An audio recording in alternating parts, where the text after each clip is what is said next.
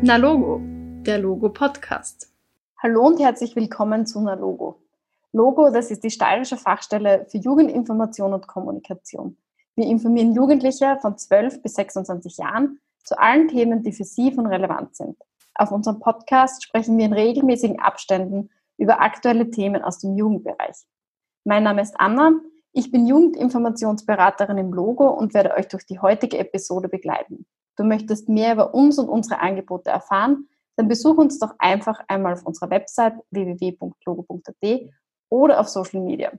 Derzeit sind wir auf Instagram, TikTok, Snapchat, Discord und Facebook aktiv.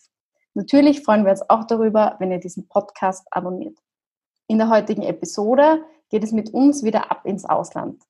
Wir sprechen mit Valentina mit über ihre Auslandserfahrungen in Kanada. Sie war da für neun Monate in einem Work and Travel beschäftigt.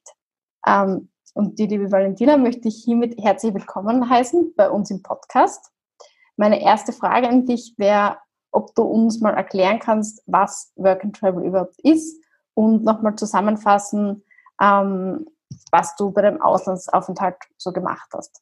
Genau, um, Work and Travel, um, wenn man es natürlich ins Deutsche übersetzt, heißt so viel wie Arbeiten und Reisen und genau darum geht es eigentlich auch.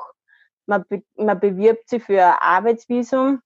Wenn man das dann bekommt, hat man die Arbeitserlaubnis im Gastland auch zu arbeiten, in verschiedene Berufe hineinzuschnuppern und nebenbei auch zu reisen. Aber natürlich, es ist jetzt nicht für einen Work-and-Travel-Aufenthalt, man muss nicht arbeiten, wenn man das nicht möchte. Bei mir war es so, ich habe ähm, gearbeitet, um mir das Reisen zu finanzieren. Und wir, also ich bin im Juli nach Toronto ausgereist und dann habe ich auch mich gleich um eine Arbeit bemüht, weil ich eben vorher, wie schon gesagt, das Reisengeld haben wollte und habe dann auch gleich eine Arbeit gefunden, ist aber allerdings nicht so leicht. Ich, es, war, es war wirklich ein Kampf, aber ich habe es geschafft und habe dann für zwei Monate in einer Küche gearbeitet, in einem Restaurant. Und dann habe ich mir das eben zusammengespart und dann bin ich für eineinhalb Monate auf Reisen gegangen. Und dann habe ich eine Saisonarbeit begonnen. Und dort war ich jetzt bis zum Schluss, bis ich heimgeflogen bin. Und was war deine persönliche Motivation, ähm, Work and Travel zu machen und warum bist du überhaupt auf das gekommen? Also ähm, ich wollte, also nach der Matura war für mich klar, ich gehe nicht sofort studieren oder arbeiten oder wie auch immer. Ich wollte schon seit ich klein war ins Ausland und habe mir gedacht, ja, jetzt mache ich meinen Traum wahr.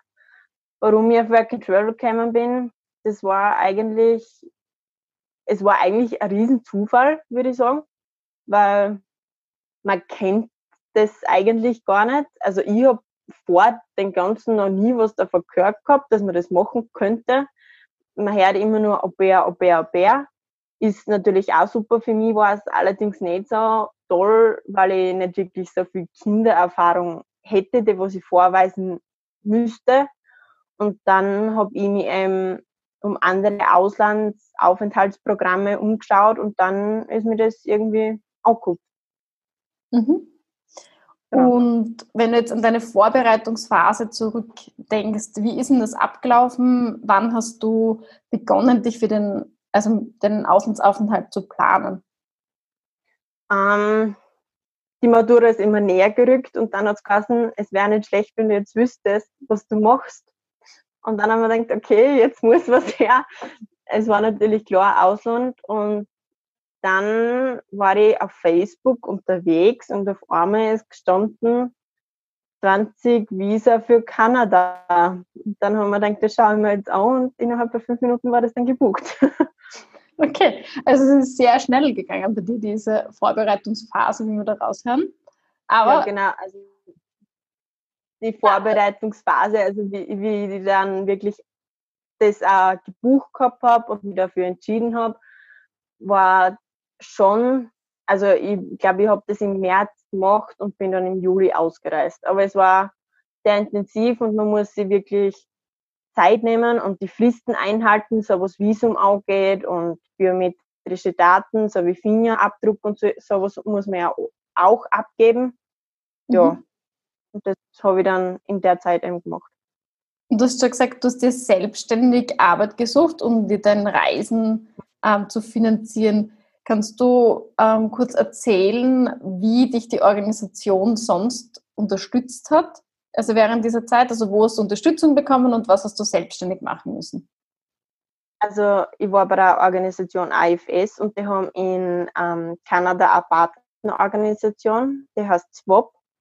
Und bei der, ähm, wie wir dann dort waren, haben wir dann eine Einführung gekriegt, generell, so wie ähm, Handyvertrag, Bankkonto, solche Sachen, wo man nicht hingehen sollte und Wohnungssuche und alles Mögliche. Also das war super. Und die haben mir dann natürlich auch geholfen bei der Arbeitssuche und Lebenslauf. Also das, wenn man dann, vor allem in Kanada, da schreibt man nicht wirklich so wie bei uns da den Lebenslauf und weiß ich nicht wo. Jetzt braucht man ja so viel zum Bewerben bei uns. Und dort ist das eigentlich, das ist so eine Art Steckbrief, was man jetzt gemacht hat und schulische Erfahrungen und so. Und dann haben sie für, für mich nochmal drüber geschaut und nochmal Tipps zum Verbessern gegeben. Und dann auch bei der Wohnungssuche haben sie mir geholfen. Also sie unterstützen dich schon sehr. Und IFS hat mich auch generell sehr unterstützt beim Visum. Und jetzt mal, wenn irgendwelche Fragen aufgetaucht sind, habe ich es anrufen können oder E-Mail schreiben. Also das war alles kein Thema. Mhm. Und welche Kosten sind dir dann letztendlich angefallen für dein Work and Travel? Also bist du positiv ausgestiegen, negativ oder eben? Ähm, ich würde sagen, ich würde tendieren zu eben und positiv, weil ich ja aufgrund von Corona leider heim habe müssen, drei, also drei bis vier Monate früher, sonst hätte ich das ganze Geld, was ich drüben verdient hätte, natürlich noch in meine Reisen gesteckt zum Schluss und hätte nochmal geschaut, dass alles weg ist und ich nichts mit heimnehme, war dann eben nicht der Fall. Und deswegen bin ich doch positiv eigentlich ausgestiegen, so wenn man das jetzt aufrechnet. Mhm.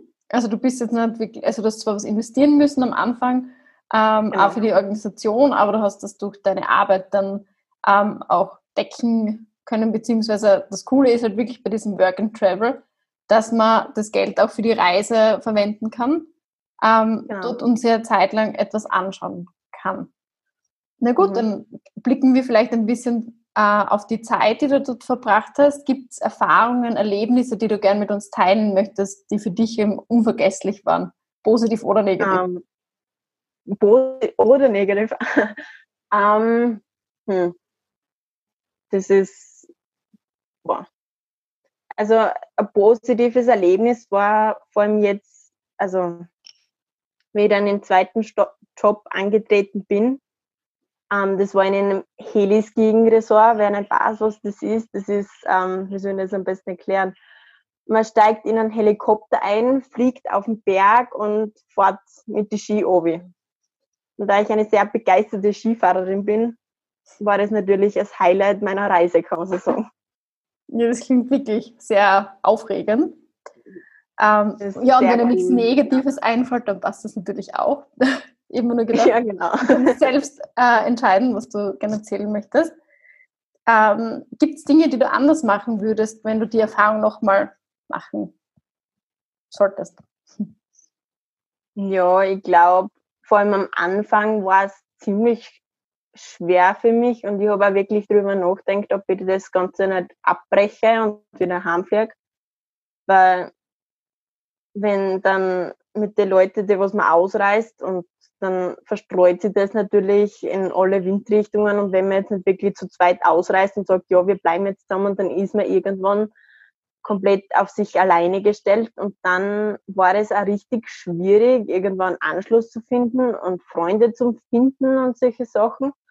Aber ja, ich glaube, ich würde ich würde mich vielleicht ein bisschen mehr trauen und ja, Mhm. Und findest du, dass sich dein Auslandsaufenthalt verändert hat persönlich? Ja, definitiv. Ich, ich würde sagen, es hört sich wahrscheinlich jetzt kitschig oder blöder oder so, aber ich würde schon von mir selber sagen, dass ich mehr erwachsener geworden bin, dass ich mehr im Leben stehe, dass ich selbstbewusster geworden bin gegenüber allem, dass ich auch viel offener geworden bin. Und Erwachsener, meine jetzt, ich finde es gar nicht cool, wenn die Mama meine Wäsche mehr wascht, weil das, das mache jetzt ich und solche Sachen. Also das ist, irgendwann baut man sich da drüben so ein Leben auf und man muss eben, ist klar, dass von daheim natürlich ähm, Unterstützung da ist, aber die sind doch weit entfernt von einem und da muss man eben schauen, wie man da selber klarkommt. Das, das, das reift irgend, das reift die schon oder macht die auch, weiß ich nicht. Ja, man muss sich halt selber um alles kümmern. Das ist einfach so und das macht dann schon erwachsener und selbstbewusster. Mhm. Zum Abschluss würde ich dich gerne noch fragen, was deine Top 3 Tipps wären, die du an Jugendliche weitergeben möchtest, die sich ebenfalls für ein Work and Travel interessieren. Ähm, man sollte gegenüber allem offen sein, nicht abgeschreckt von neuer Kultur, Sprache, weiß ich nicht.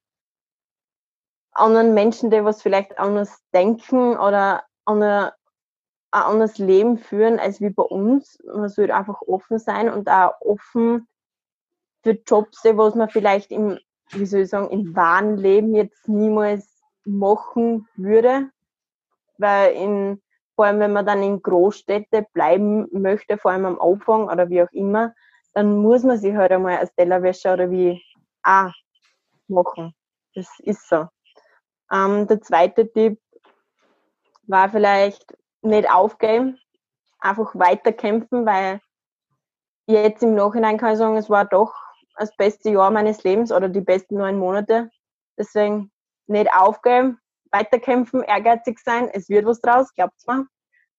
Ähm, ja, und der dritte ist da wirklich nicht zurückschrecken vom Sprechen, von der Sprache, die was man vielleicht glaubt, dass man in der Schule nicht so perfekt hinbekommen hat oder generell vielleicht glaubt, dass man nicht so gut drin ist. Ich weiß auch nicht. Und jetzt ist mir fast Englisch lieber als Deutsch, so quasi. Deswegen red, redet, redet, redet. es wird besser, glaubt's mir. Das sind voll die guten Abschlussworte.